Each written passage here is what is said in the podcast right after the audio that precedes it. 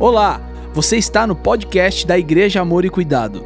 Antes de tudo, inscreva-se em nosso canal em qualquer plataforma de áudio que você estiver ouvindo. Abra seu coração e que esse episódio fale com você, abençoe a sua vida e a sua casa.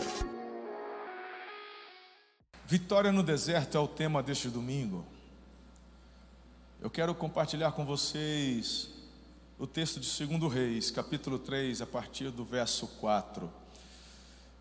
Na terça-feira, agora, eu trouxe uma mensagem na terça apostólica e nós passamos por esse texto. Não foi a ênfase, não falei sobre ele, mas passamos. Inclusive, terça-feira foi assim, fora da curva.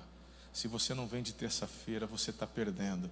É uma mensagem mais freestyle, é algo assim diferente, uma aplicação muito forte, principalmente para te impulsionar, não só na liderança de célula, mas em todas as áreas da sua vida. Se você não vem, você perde. Se você não pode vir, não deixe de conferir depois a mensagem na internet. Certo? Fica a dica para você.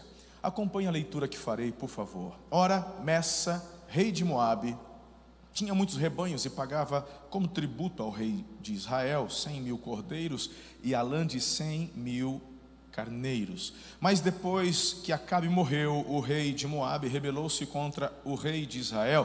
Então, naquela ocasião, o rei Jorão partiu de Samaria e mobilizou todo o Israel. Também enviou esta mensagem a Josafá, rei de Judá: Rei de Moabe rebelou-se contra mim. Irás acompanhar-me na luta contra Moabe? Ele respondeu: Sim, eu irei. Serei seu aliado, os meus soldados e os teus os meus cavalos e os teus serão um só exército. E perguntou: Por qual caminho atacaremos? Respondeu Jorão: Pelo deserto de Edom. Então o rei de Israel partiu com os reis de Judá e de Edom. Depois de uma marcha de sete dias, já havia acabado a água para os homens e para os animais. E exclamou: Então o rei de Israel: E agora? Será que o Senhor ajuntou a nós os três reis para nos entregar nas mãos de Moabe? Mas Josafá perguntou: Será que não há aqui profeta do Senhor para que possamos consultar o Senhor por meio dele? Um conselheiro do rei de Israel respondeu: Eliseu, filho de Safate, ele está aqui. Era, ele era auxiliar de Elias. E Josafá prosseguiu: A palavra do Senhor está com ele. Então o rei de Israel Josafá e o rei de Edom foram falar com ele. Eliseu disse ao rei de Israel: Nada tenho a ver com você, vá consultar os profetas de seu pai e de sua mãe.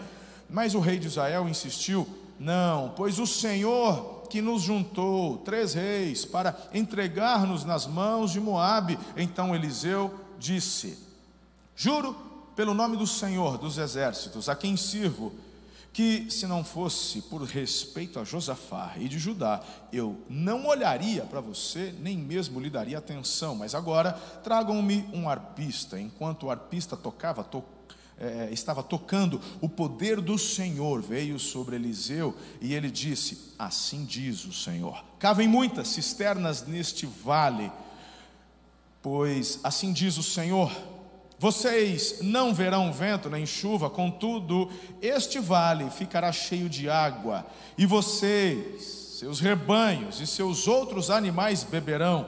Mas para o Senhor, isso ainda é pouco, ele também entregará Moabe em suas mãos. Vocês destruirão todas as cidades fortificadas eh, e todas as suas cidades importantes, derrubarão toda a árvore frutífera, taparão todas as fontes e encherão de pedras todas as terras de cultivo. No dia seguinte, na hora do sacrifício da manhã, a água veio descendo da direção de Edom e alagou a região.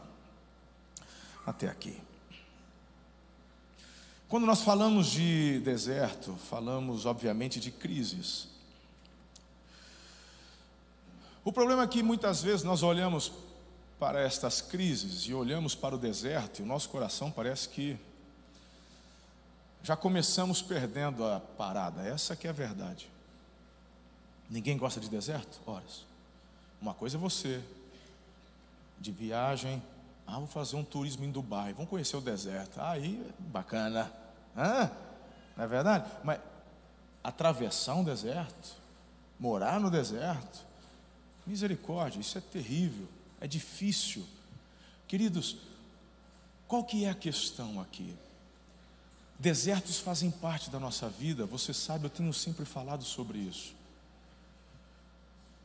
Quando elas se manifestam, não é para trazer a você um sentimento ruim de derrota.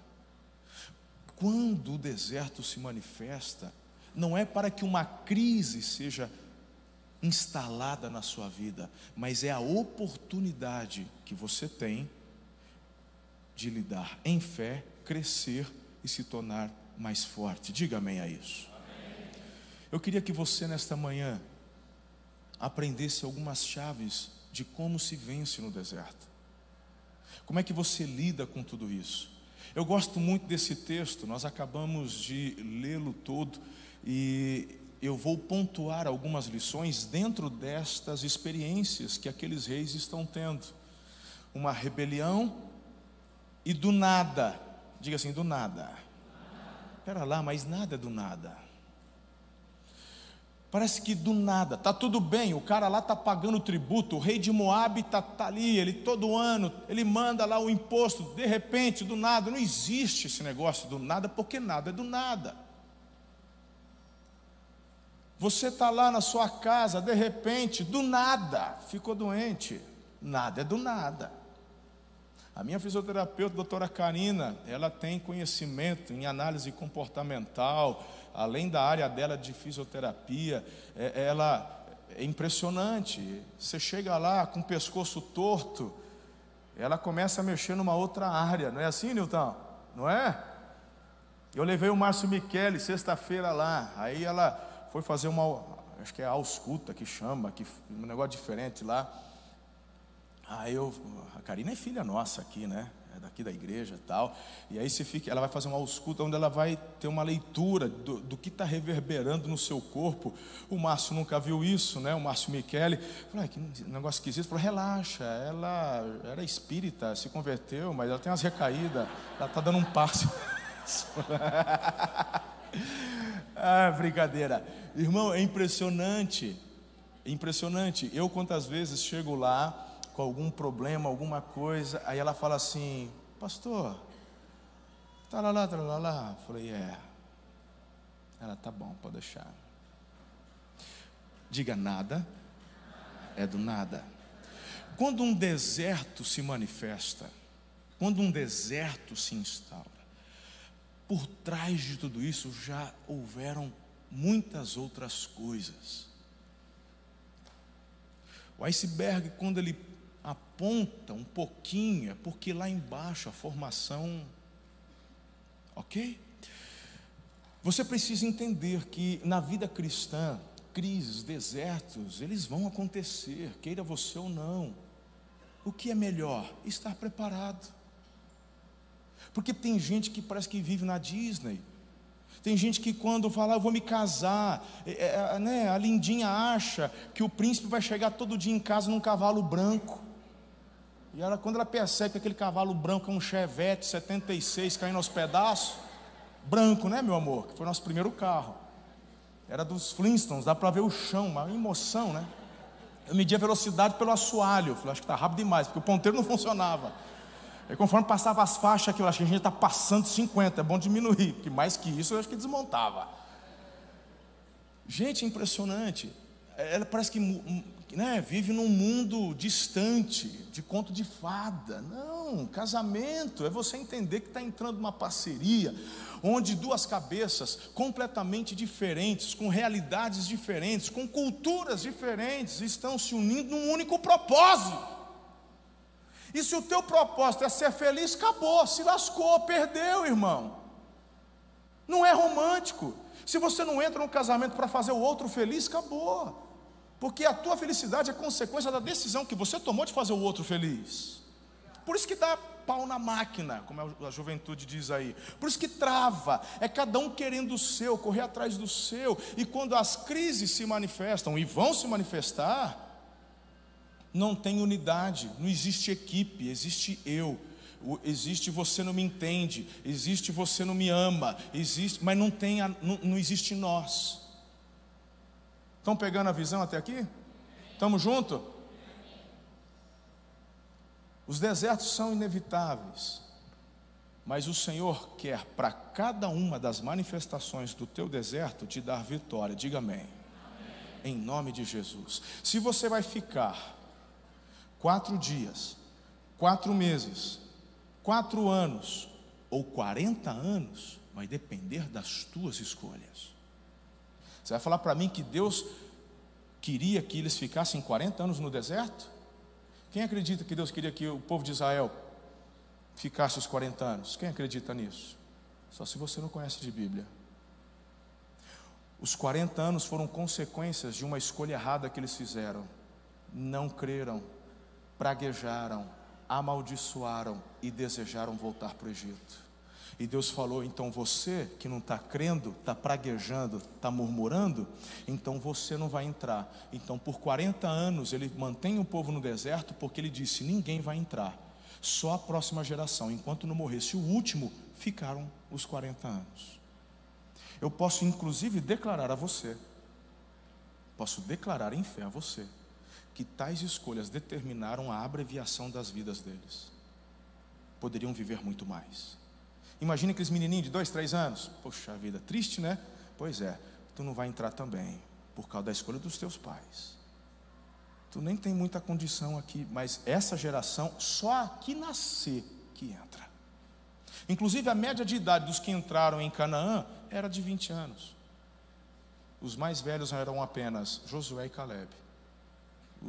Só os tiozão, só, só os dois. Até Moisés não entrou porque não honrou a santidade do Senhor, mas esta é uma outra mensagem que inclusive acho que eu preguei, preguei na fechamento da conferência profética. Pensa numa outra mensagem que você deveria assistir. Repita comigo: desertos são inevitáveis, mas Deus tem vitória para cada uma. Declara isso, mas Deus tem vitória para cada uma. Manda esse comando para você. Estamos juntos? Quais chaves? Vamos lá. Primeira chave para você vencer no deserto é justamente entender que na vida cristã você vai ter tempos difíceis. Para ter vitória, você precisa entender que virão tempos difíceis. Meu irmão, deixa eu desenhar um pouquinho mais esse lance que nada é do nada. Eu tenho uma máxima comigo, quem trabalha comigo conhece bem. Eu sempre espero o melhor. Eu sou uma pessoa muito positiva. Eu espero o melhor, mas me preparo para o pior. Eu estou sempre preparado, mas eu espero sempre o melhor. Então, quando Jesus diz para mim que eu terei aflições neste mundo, mas que eu tivesse bom ânimo, então o bom ânimo é a minha positividade, a minha certeza. ela está baseada, fundamentada em promessas, então eu aplico fé, mas quando se manifesta o contrário, o contraditório, a dificuldade, eu estou fortalecido, eu estou preparado, é gostoso, é nada, quem é que gosta? Mas meu irmão, eu entendo que é uma possibilidade e oportunidade para aprender, crescer e ir mais longe. Inclusive, impressionante, o que o Márcio, parte do que o Márcio pregou ontem à tarde, quem estava aqui, se lembre da mensagem que preguei alguns domingos atrás, mentalidade de vencedor, e fala para mim se não eram as mesmas coisas, inclusive quando falo de Davi. Inclusive quando eu falei aqui que a tua vitória de hoje serve de patamar para a sua próxima vitória, a mesma coisa, eu nunca tinha eu participei ontem todo do curso, eu nunca tinha ouvido Márcio, mas olha como que são verdades absolutas, não são coisas inventadas, por isso que o Espírito Santo vem e ratifica algo que você já tem recebido. Diga uau. Tremendo isso. Então, quando vem uma luta, ao invés de você esmorecer, ao invés de você falar, por que comigo? Por que comigo? Celebre, porque Deus está te dando uma plataforma para alçar lugares mais altos. Poxa vida, Ninguém tropeça no sucesso, ninguém nasceu sabendo. Então, desertos, dificuldades, tempos difíceis, crises são inevitáveis. Espere isso na sua vida cristã, mas esperar com bom ânimo. Agora, por favor, quando eu falo espere, não é para você ficar ansioso. Ai, será que é hoje? Ai, será que é agora? Ai, eu senti o vento, ai, eu senti um arrepio, é coisa de demônio, não é? É agora. Acho que é a morte batendo da madeira. Aí o sincretismo já pega. É madeira, tá uma vergonha. Você tem que viver a tua vida. Tu tem que olhar para frente. A Bíblia fala olhando firmemente para quem, gente? Para o retrovisor? olhando firmemente para o pastor da igreja, olhando firmemente em quem? No autor da tua fé. Quem que é o autor da tua fé? Quem que é a origem da tua fé? É Jesus. É para ele que você tem que olhar. Prossigo para o alvo. Olhando firmemente para ele, eu prossigo para o alvo. É dessa forma que nós vencemos no deserto, gente olhando para Jesus, nos fortalecendo, avançando dia a dia. Então, uma das coisas que ensinei no conto anterior, eu compartilho com vocês aqui. Papai não deixa você num vácuo. Você tem sabedoria e discernimentos disponíveis para serem acessados a qualquer momento. Acesse-os. Sempre quando algo assim diferente vai acontecer no contexto da igreja, eu sinto. Algumas Deus fala, outros Ele apenas me prepara. E meu irmão, se tem uma coisa que eu não dou ouvidos, é profeta do caos. Se você, ai, pastor, porque eu sonhei com a igreja algo ruim, então guarda para você, vai orar e jejuar. Vem falar para mim, não, que eu não vou te ouvir. Certo? Não vou te ouvir. Porque o que Deus tem para falar com relação à igreja, Ele vai falar comigo, porque eu sou homem de Deus. Sou pastor dessa igreja. Eu não estou em pecado, eu não tenho adultério, eu não roubo, eu tenho, não sou perfeito. Mas Ele fala comigo. Então, meu irmão, se tem uma coisa que eu não fico dando ouvido, é a profeta e profetiza do caos. Vá procurar tua turma. Aqui não. Aqui o movimento profético vem para levar e conduzir as pessoas para um relacionamento mais gostoso e íntimo com Deus. Temos uma máxima no movimento profético que é encontrar o ouro que Deus coloca no coração das pessoas. Então, mas eu consigo discernir o ambiente, eu consigo discernir o tempo, o momento, e vou te falar mais. Se Deus dá isso para mim, Ele não dá para você? Na sua casa? Você é o líder da sua casa? Não dá para você no seu trabalho? Olha onde ele te colocou, a autoridade. Será que não vai dar para você discernimento para saber o que fazer se você lá é testemunha, você lá é embaixatriz dele onde você está? Como que você não vai ter do Espírito Santo conhecimento para poder agir lá? Ou você acha que os dons espirituais se manifestam apenas dentro da igreja? Aí você tem lá milhares de funcionários. Você acha que os dons do Espírito se manifestam só na igreja? Ou não vai dar para você no momento de crise? Qual decisão tomar? Porque não tem a ver contigo, com a tua casa, tem a ver com milhares de funcionários que você é responsável. Então acesse os dons espirituais, discirna os tempos, porque é através da direção do Espírito que você, diante de um deserto, de uma crise, vai saber se deve parar, retroceder ou avançar. O povo de Deus no deserto só se movia quando a nuvem se movia. É assim que você se movimenta no deserto, seguindo a nuvem. A nuvem representa a glória, a presença. Você é chefe, você é líder, o que é que você faz? Lá no seu trabalho, lá na Nestlé, você tem um departamento, sei lá, da, da Nestlé, você quer ajudar o pessoal porque disseram que se vocês baterem meta vão, vão ganhar prêmio bacaninha no final do ano. Mas tem uma, uma cesta mais rechonchuda. Por que, que você não pede para o Espírito Santo então te dar capacidade de como alcançar essa meta, como motivar seus funcionários? Você acha que o, o Espírito Santo só é acessível e disponível quando você está pedindo aqui na igreja com relação às coisas? Para, gente! Tira da tua cabeça esse negócio de secular e, e, e, e sagrado, tudo, tua vida é sagrada, é consagrada, você é santo, é separado. Então, desertos é assim que enfrentamos, com a unção do Espírito, discernindo todas as coisas, buscando a sabedoria que vem do alto, aleluia. o tempo fechou, o patrão deu dura, a corda veio no pescoço, eu estou com prazo, acesse. Assim, essa vitória me dará gabarito para as próximas. Estamos juntos? Eu acho isso muito bacana. Próximo, para você ter vitória no deserto, você tem que saber com quem que está a palavra de Deus. E aqui talvez alguns mitos vão começar a cair. Bem, se a questão é o texto que nós acabamos de ler, o primeiro ponto está fundamentado. O rei se rebela. Está tudo bem do nada, mas nada é do nada. Então você consegue discernir. Segundo, com quem está a palavra? Aí você fala, graças a Deus que a palavra está com o meu pastorzão, pastor Marcelão. e você fica aí, bobão. Não sabe por que, que né, não está indo. Irmão, bom, o que está no texto?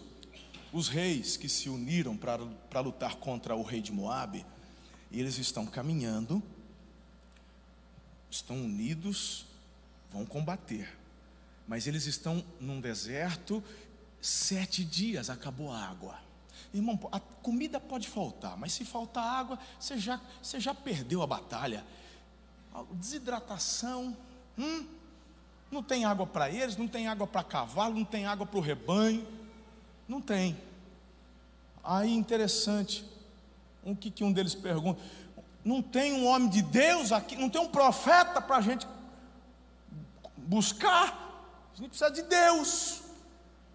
Ah, tem, tem lá, era, era o aprendiz do Elias. A outra falou, ih rapaz, Elias é, ele ficou no lugar dele. Se ficou no lugar de Elias, a palavra de Deus está com ele então. Bora lá. Por que, que eu falei que se você está colocando a tua visão em mim, tu está furado? Você tem que analisar. Velho Testamento, Novo Testamento. Velho Testamento, o Espírito Santo habitava na terra? Não. O Espírito Santo, ele vinha em ocasiões especiais. Por exemplo, ele vinha sobre a vida de um profeta. Então, o Espírito de Elias ficou sobre Eliseu. Ah, Deus tira seu espírito de Saul e deposita sobre Davi, sim ou não? Deus tira do espírito da unção que estava sobre Moisés e dá sobre Josué, sim ou não? Ok, então o Espírito Santo vinha para ocasiões e momentos especiais. Novo Testamento é a mesma coisa, gente? Ele habita é diferente. No Novo Testamento, o Espírito Santo habita em você. Quando você entrega a tua vida a Jesus, você o reconhece como único, não um dos, como único Senhor e Salvador. A Bíblia fala em Efésios 1:13, depois que cresce no evangelho da verdade, o evangelho da vossa salvação, tendo nele crido, foste selados com o Espírito Santo da promessa, que é o penhor, é a garantia da tua herança, da tua salvação. A garantia que você é salvo é o Espírito Santo que habita em você. Diga amém. Estou só relembrando um pouquinho de teologia com vocês aqui.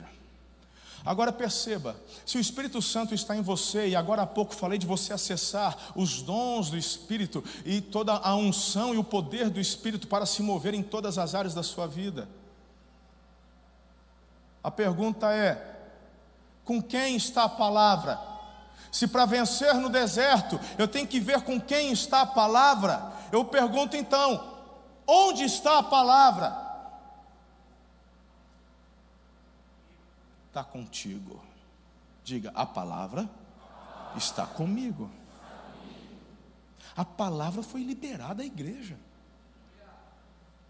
Você e eu temos a palavra. Qualquer líder que se coloque diante de você e tentando ser um catalisador, como se fosse eu sou o único que tem a resposta. Quando você ouve de uma igreja, de uma denominação, nós somos os únicos, nós somos, a... meu irmão, sai fora, isso tem cheiro de heresia, tem cheiro de falsidade, tem cheiro de, de tudo que não presta, menos de graça, de favor, de família, de unidade, de reino. Não tem cheiro de reino. Seria fácil para mim, uma vez que vocês confiam em mim, falar a palavra de Deus está comigo. Tem gente que vai desconfiar, mas tem gente que vai ouvir, vai seguir, vai, bora, você está com ele, está com ele. Tem gente que está seguindo uns coach retardado que não sabe de nada, Sabe, meu irmão? Tem uns coach tonto, tem, gente. Tem uns cara bom e quando o cara é bom eu trago aqui para te abençoar. Mas tem uns retardados. E o povo fica seguindo. O povo fica ouvindo. Por quê? Porque ele está dizendo: Eu sou, eu sei, eu falo, ninguém. Me... E aí você vai, é ele mesmo. E você que tem o Espírito Santo não acessa o que lhe foi liberado, que é a palavra. Com quem está a palavra? Diga comigo. comigo.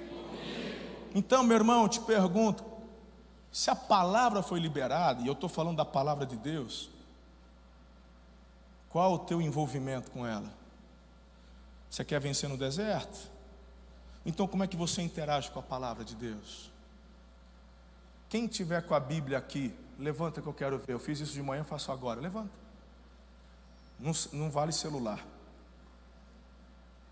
Você veio para uma igreja, para um culto evangélico, e cadê tua Bíblia? Aí você fala, mas eu assisto no telão. Pois é, telão é para o pessoal que é visitante, que não tem Bíblia. Aí porque é incômodo.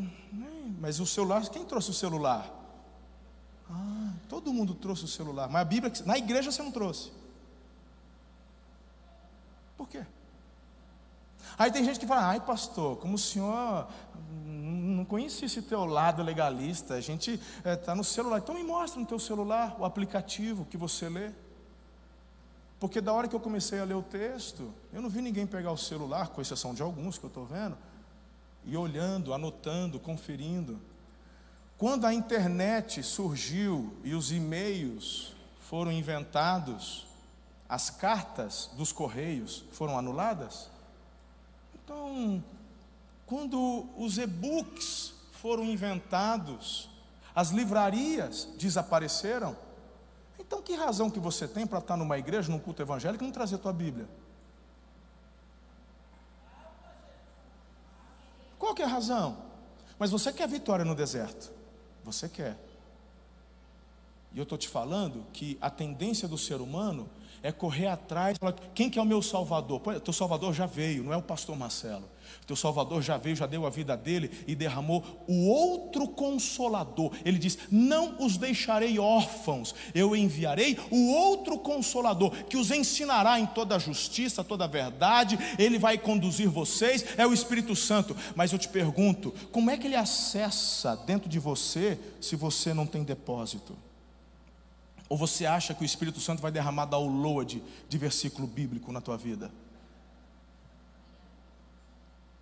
Quando eu estou aqui pregando, irmão, quando eu estou aqui, falo, ah, o pastor prega sem esboço, ah, de terça-feira, ah, o pastor nem olha lá, ele só olha não sei o quê. Pois é, eu estou aqui pregando, o Espírito Santo é Ele quem está me dando palavra, revelação, aplicação, mas eu estou sendo usado pelo Espírito, porque ele acessa dentro de mim o depósito que eu tenho. Porque se eu não tivesse lido a Bíblia uma, duas, três, se eu não, não meditasse, se eu não tivesse me preparado, por isso que um pastor não pode ser novo convertido, diz a palavra porque ele tem que ter conteúdo para o Espírito Santo acessar dentro dele aquilo que ele precisa manifestar em ajuda aos demais e trazer aconselhamento. Agora, se a palavra foi liberada sobre a tua vida, você tem acesso a ela, você está num deserto, você está prostrado porque tu não tem conteúdo nem depósito.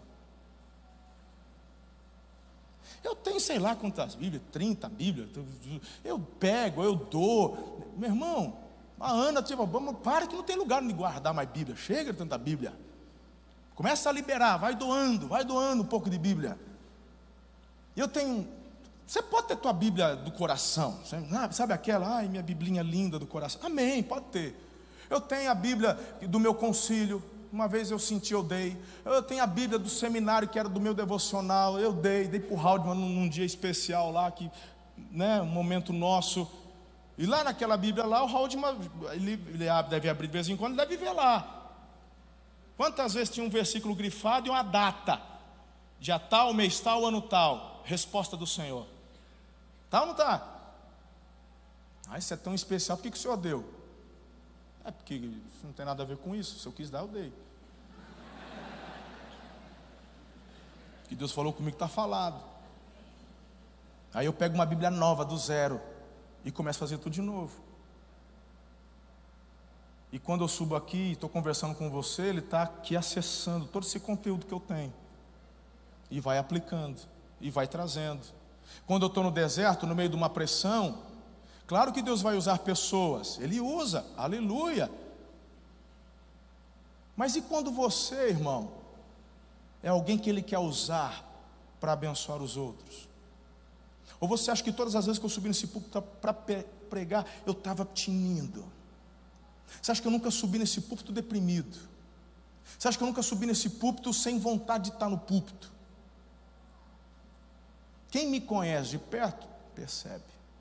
Mas vocês não. Vocês não vão perceber. Primeiro, porque eu creio que o poder do Senhor se aperfeiçoa na fraqueza. E segundo, porque eu posso todas as coisas naquele que me fortalece. E terceiro, que aquele que me chamou é fiel para completar a obra que ele começou. Então, eu venho na dependência. Eu estou num deserto, eu estou numa crise, mas se ele mandou, eu venho. Aí ele faz. E depois eu volto meu deserto, mas eu tenho que administrar o meu deserto. Como é que eu administro o meu deserto? Esperando desse anjo, com versículo bíblico, ou procurando com quem está a palavra. E se a palavra está comigo, eu tenho condições de me fortalecer e atravessar esse deserto. O que faz você, meu irmão, multiplicar o tempo de deserto? É não crer nas promessas que ele liberou. Vai para a terra prometida, entra na terra prometida. Na primeira pressão, eles são maiores, somos como gafanhotos, vamos morrer. É maldita hora que a gente ouviu: ah, vão matar o Moisés, vão voltar para o Egito. Deus, pois é, então eu mato vocês, vocês não vão entrar deserto multiplicado. O que levou alguns dias se tornaram 40 anos. A tua boca tem poder de abreviar ou multiplicar o teu deserto. O que vai determinar isso é a palavra. Se a palavra tomar conta do teu coração, você profetiza a bênção vitória. Se, meu irmão, a palavra não está no teu coração, você profetiza reclamação, murmuração e maldição.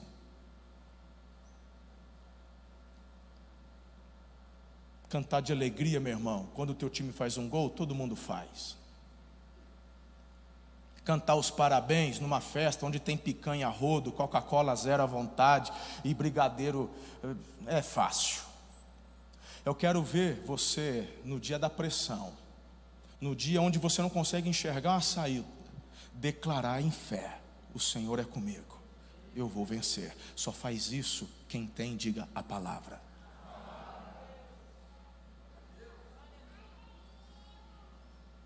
Ah, eu não tenho Bíblia. Vai na bookstore e compra. Ah, pastor, tem que comprar, assim, para comprar cachorro quente você tem dinheiro. Ali tem Bíblia de 10 reais, 20 reais, a 100 a 200 reais. Escolhe uma que cabe no teu bolso, mas compra a tua Bíblia. Se você não tem nada, se você não tem, eu te dou a Bíblia. Mas acho bom você não ter mesmo. Porque se eu te pegar na mentira, tu está enrolado. E tá mesmo. Não minta para o profeta. Se você não tem, tu não fica sem Bíblia porque não tem dinheiro. Mas se você pode escolher entre uma coxinha e uma Bíblia, tu não vai morrer de fome sem a coxinha, vai comer arroz em casa. E compra a tua Bíblia e começa a ler. Quando você vier para o culto domingo que vem, você traga a tua Bíblia e traga uma caneta. Grifa essa Bíblia. Você podia, gente, eu sei que tem condições, porque tem muita gente aqui, ó, tem bastante classe média, tem bastante gente rica, glória a Deus por isso, que fique mais e mais rico. Então faz o seguinte: todo ano tu vai comprar uma Bíblia nova, vai pegar do zero. É a Bíblia do meu culto, é a Bíblia do culto. Ó, ó, isso aqui, pega a visão. Já compra hoje, final do ano já, já faz. Em janeiro você já muda. Vai pegar essa Bíblia, todo culto que você vier, vem com a caneta e vai começar a grifar. Começa a grifar, você coloca tema, tal, final do ano tu vai orar, fala, Espírito Santo, para quem que eu vou doar essa Bíblia? Aí você no final do ano faz um ato profético e doa na vida de alguém. Deus mandou dar essa Bíblia para você. Não é para dar para crente, não. Dá para alguém de serviço, dá alguém que não conhece Jesus. Então já capricha na letra, né? Porque senão depois não vai entender nada. Vai achar isso um manuscrito. Escreveu em hebraico. Falou, não, tua letra. Aí quando for janeiro, você já compra outra. E fala, Espírito Santo, isso é a Bíblia da semente. Porque no final do ano vou semear. Deixa eu te dar uma dica: no final do ano tu não vai querer dar a Bíblia, você vai olhar para ela toda coloridinha, toda grifada. Falou, rapaz, olha isso aqui. Aí tu não vai querer doar. Aí você lembra que tu não é represa, você é rio.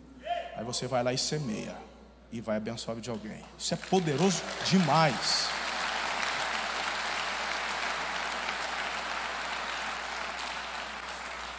Quem pegou a visão? Meu Deus do céu. A palavra de Deus transforma o deserto em mananciais de águas. Eu creio nisso. Filhos, para ter vitória no deserto, em terceiro lugar, é preciso crer na palavra. Pastor, não é um pouco redundante? De jeito nenhum. Não é redundante coisa nenhuma. Volta para o nosso texto base. Com quem está a palavra? Com o profeta. Vamos lá. Vai lá no Eliseu. Aí o Eliseu libera a palavra. O Eliseu está dizendo: cavem cisternas. Hum. Ah, gente, não é fácil não, você está de brincadeira comigo. Você está no deserto, irmão, tu vai cavar cisterna. Tu vai cavar cisterna. No deserto. Aí escuta só, você não é bobo, você conhece, você é da região. Hum? Você cavou, fala assim, bom, a única forma de é chuva, aí vai chover. Mas uma, você cavar uma cisterna na areia, a não ser que tenha argila embaixo, aí segura. Mas você está no deserto, irmão. Como é que você acha argila no deserto? Hum? Falaram, vamos cavar cisterna aqui, mas tem que chover muito para poder a água ficar. Não vai dar certo. Só se for um dilúvio. Diga, você tem que crer na palavra. Então, quando você vê com quem está a palavra, e você já viu, com quem está a palavra? Está contigo. Aí você acessa a palavra. O próximo passo é crer, é aplicar fé. Porque nem tudo que a palavra manda você fazer, num primeiro momento, vai fazer sentido. Se a fé é a certeza das coisas que eu espero, convicção de fatos que eu não vejo, então, irmão, nem tudo que a Bíblia manda você fazer tem sentido. Quando Eliseu chega para Geazi e fala: Ó, oh, pega estes pães da primícia que eu recebi e alimenta estes cem homens. Pô, está de brincadeira, isso aqui era um lanchinho para nós aqui, como é que eu alimento os? O Geazi fala: Não dá. É, o Geazi fala que não dá porque ele está vendo a limitação, mas a palavra do profeta não é uma palavra dele, é a palavra que veio do Espírito de Deus. E aí, como é que o Eliseu responde a Geazi? Assim diz o Senhor. Já que eu tenho que desenhar, eu desenho, meu lindinho. Todo mundo vai comer. Mas ainda não faz sentido. Qual que vai ser a diferença entre todo mundo comer ou só dois comerem? Diga obediência. Simples. Começa a distribuir. E durante a distribuição, você achou que a multiplicação dos pães só aconteceu com Jesus? Já estava no Velho Testamento acontecendo através de Eliseu. Já aconteceu com a farinha, do, do, do, lá com a viúva, do Eli. É mesmo uma coisa linda, porque o papai, ele é o expert na multiplicação. Você só não experimenta porque você está limitadinho na tua fé. Você não acessa a palavra e quando toma parte dela, ou quando acessa ela só de domingo, aí você acha estranho. Claro, irmão, que você acha estranho. Você não tem contato com ela. E quando você toma, você vai assustar, e você começa a separar: isso serve para mim, isso eu não quero, isso é bom, isso eu não quero. Não vai prestar. Mas quando você toma posse, mergulha, cresce na intimidade, quando ela se manifesta, você obedece, aplica a fé. Os sem comem. E o profeta disse: vai sobrar. Hein, pastor Diego? Tem, tem mistério, dá para mexer um negócio aí, porque Jesus falou, e vai sobrar, e o Eliseu já e vai sobrar, tem mistério nesse negócio aí. Ai, profeta, vai, mexe aí, e sobra, porque a mentalidade de Deus não é de escassez, é de abundância. Quem diz que Deus quer dar só o que você precisa? Isso é a mentalidade da terra, gente. Tem gente que não está tendo porque não está pedindo, diz Tiago. Não tem sabedoria porque não pede. Mentalidade de escassez. Pois todo mundo vai comer e vai sobrar. Mais que abundante. Essa é uma das bênçãos da primícia. O mais que abundante. Não é só o necessário, é o mais que abundante. Mas para acessar o mais que abundante, diga, tem que ter fé. Cavar cisterna no deserto. Obediência fundamental. Quarta e última. Quero orar por você. Para ter vitória no deserto, você tem que obedecer a palavra. Mas não é o mesmo que o último. Crer é uma coisa, obedecer é outra. Tem gente que crê, mas não obedece, fica parado. Tem gente que sai daqui e fala: Eu creio, eu tomo posse. Aí chega lá, cadê tua cisterna? Eu não fiz. Hã? Sabe onde eu pego base para isso aqui agora? Ele fala: cavem muitas cisternas, cavem muitas cisternas. Mas eu acho muito interessante porque o profeta diz assim: vocês não vão ver nada. Como assim? É que vocês estão pensando no natural. O comando é sobrenatural, mas vocês já esperam o natural. O que, que eles esperavam para encher as cisternas, gente? Chuva. Mas o profeta diz: vocês não verão vento, não verão nuvem, vocês não vão ver nada disso. E o que, que eu tenho que fazer? Obedecer. Eu não vejo, mas obedeço. O que está em crise na tua vida? O teu casamento? Aí o Senhor fala para você fazer diferente, cuidar da sua esposa, ser gentil com teu marido, fazer a diferença. Aí você começa a obedecer uma semana, mas você não vê nada, você não vê resultado. Aí o que, que você faz? Para de cavar. Mas a tua obediência não pode ser vinculada ao que você vê, mas ao que você crê. Quando você crê, você obedece e avança. É totalmente diferente. Então o profeta ainda alerta: vocês não vão ver nada, mas cavem muitas cisternas. Vão beber vocês, vão beber a tropa e todos os animais. O versículo 20 é extraordinário. Quando dá o horário, meu irmão, a água vem de Edom, torrentes. A Bíblia fala: alagou encharcou. Quer um, um pulo do gato aqui? Posso?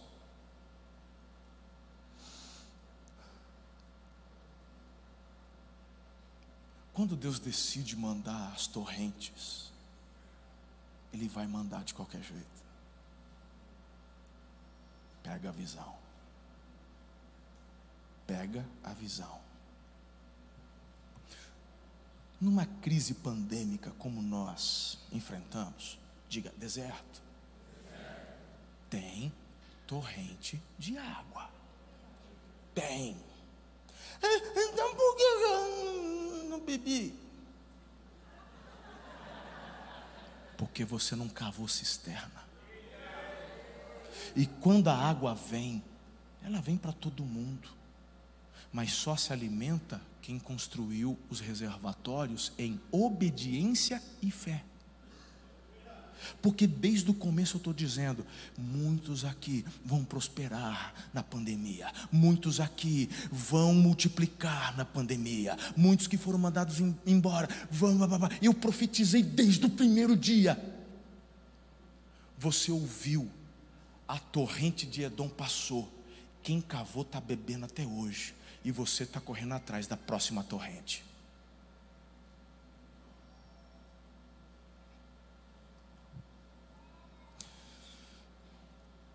Em nome de Jesus. Deus tem vitória para todo o deserto. Deus tem vitória para todas as crises. Quando você, meu irmão, a partir da primeira experiência de crise, vitória e pressão, e, a, e você experimenta a solução, o avanço. Quando a segunda vem, você fala: tranquilo, vamos passar, vai, já deu certo. Deve aparecer, mas já deu certo. Eu vou avançar. Agora, onde estão, onde estão tuas cisternas? Teus reservatórios? Quando Deus te manda um extra, Deus te dá um décimo quarto salário, você torrou, cara. Você torrou e está pedindo para Deus mandar torrente, tu não é organizado, tu não faz conta. Tu não tem um coração generoso, você não é fiel. Você não entendeu nada, meu. Cadê tuas cisternas? Onde estão tuas cisternas? Quando a chuva vier, e não é se ela vier, é quando ela vier, ela vai passar por você ou ela vai encher os teus reservatórios? Está tirando doutrina de uma única experiência. Olha, vai lá e pede muitas vasilhas para todos os teus vizinhos. Enquanto tiver vasilha, o óleo não vai parar. É o mesmo princípio da cisterna ou não? Cadê as tuas vasilhas para Deus encher? Tem gente que vem todo domingo pedindo chuva para Deus. Manda chuva, Jeová, de prosperidade, de riqueza. Ele está mandando, você só não está conseguindo segurar isso aí, porque não tem preparo. Meu irmão, estas quatro chaves, elas são transformadoras e reveladoras. Podem transformar a tua vida em antes e depois. Não basta viver uma experiência bacana de sucesso. Deus quer que você deixe um legado de sucesso. Um legado. Para que os teus filhos cheguem mais longe de onde você vai chegar. E teus netos mais. Mas isso tem a ver com legado, gente, pelo amor de Deus. Tem um povo que só quer viver no paraíso. Tem uma turma que só quer viver. Ah, entreguei minha vida a Jesus. Só quer viver, só pensa no céu, no céu, no céu e esquece que Deus deu para ele na terra uma missão. E esse tipo de gente se esquece que o Adão caiu foi no paraíso, tá? Mas Jesus venceu foi no deserto. Então, Está na hora de você e eu repensarmos algumas, algumas coisas. Nessa vida, não teremos paraíso. A eternidade é um lugar onde não haverá pranto, choro, não haverá mais dor, não haverá mais pecado. Vai ser a plenitude, diga comigo, plenitude do relacionamento.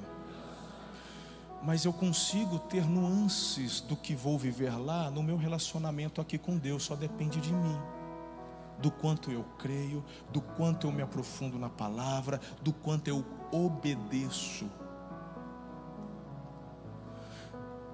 Então, você só tem oportunidade de ter vitória na terra.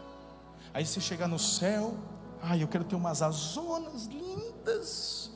Estou pronto para a batalha, Jeová. Fala assim, acabou a batalha. Você tinha oportunidade para lutar na terra. Inclusive, tu, cheirou, tu chegou aqui cheirando fumaça. Sobrou nada, só a salvação mesmo, hein? Tu cheirou chapiscada aqui. Não tem um galardão aí. Os outros tá lá, Paulo com as mansões, os negócios. Eu não sei o que vai ser no céu, só sei que é coisa boa. Teus desertos aqui são oportunidades das vitórias para você cooperar com algo maior, que é o avanço do reino de Deus. Diga amém. Vamos para cima? Então para de chorar e vamos avançar. Porque esse teu deserto aí já está com os dias contados, só depende de você. Ah, não depende de Deus, o dele já está liberado. É só você crer, se apropriar, obedecer, plantar fé. Faça as coisas certas. Eu quero orar por tua vida. Coloque-se em pé.